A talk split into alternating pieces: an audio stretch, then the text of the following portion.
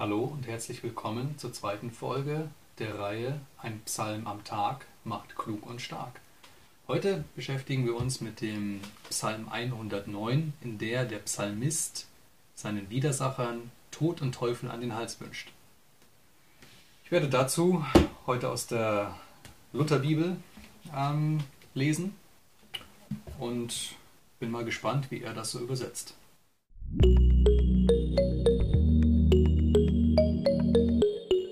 Psalm 109 Ein Ruf zu Gott gegen erbarmungslose Widersacher. Ein Psalm Davids vorzusingen. Gott mein Ruhm, schweige nicht, denn sie haben ihr gottloses Lügenmaul wider mich aufgetan. Sie reden wider mich mit falscher Zunge und reden giftig wider mich allenthalben und streiten wider mich ohne Grund. Dafür, dass ich sie liebe, feinden sie mich an, ich aber bete. Sie erweisen mir Böses für Gutes und Hass für Liebe.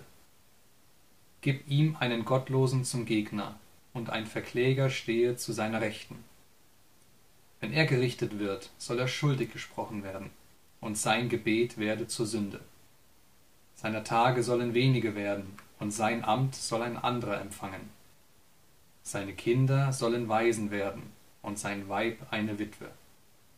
Seine Kinder sollen umherirren und betteln und vertrieben werden aus ihren Trümmern. Es soll der Wucherer alles fordern, was er hat, und Fremde sollen seine Güter rauben. Und niemand soll ihm Gutes tun, und niemand erbarme sich seiner Weisen. Seine Nachkommen sollen ausgerottet werden. Ihr Name soll schon im zweiten Glied getilgt werden der Schuld seiner Väter soll gedacht werden vor dem Herrn, und seiner Mutter Sünde soll nicht getilgt werden. Der Herr soll sie nie mehr aus den Augen lassen, und ihr Andenken soll ausgerottet werden auf Erden, weil er so gar keine Barmherzigkeit übte, sondern verfolgte den Elenden und Armen und den Betrübten, ihn zu töten. Er liebte den Fluch, so komme er auch über ihn. Er wollte den Segen nicht, so bleibe er auch fern von dem. Er zog den Fluch an wie sein Hemd. Der dringe in ihn hinein wie Wasser und wie Öl in seine Gebeine. Er werde ihm wie ein Kleid, das er anhat, und wie ein Gürtel, mit dem er allzeit sich gürtet. So geschehe denen vom Herrn, die wider mich sind und die Böses reden wider mich. Aber du, Herr, sei du mit mir um deines Namens willen. Denn deine Gnade ist mein Trost, errette mich. Denn ich bin arm und elend, mein Herz ist zerschlagen in mir.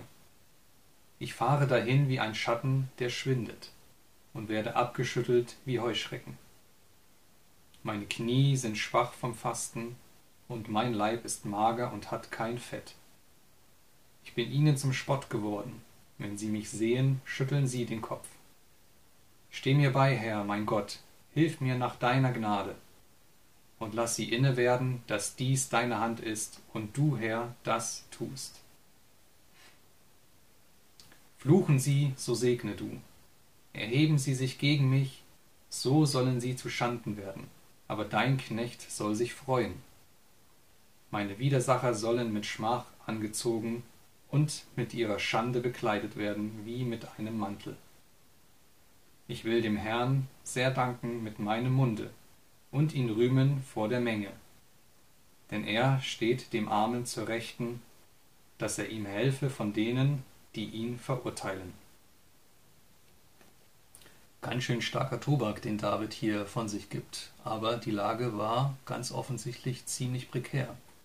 Seine Widersacher haben Lügen über ihn verbreitet und manche haben das anscheinend auch geglaubt.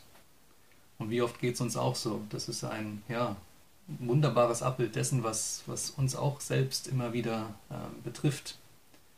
Dieser Schrei nach Gerechtigkeit, dieses Rufen nach Sühne. Aber sehen wir es doch mal aus der Perspektive Jesu.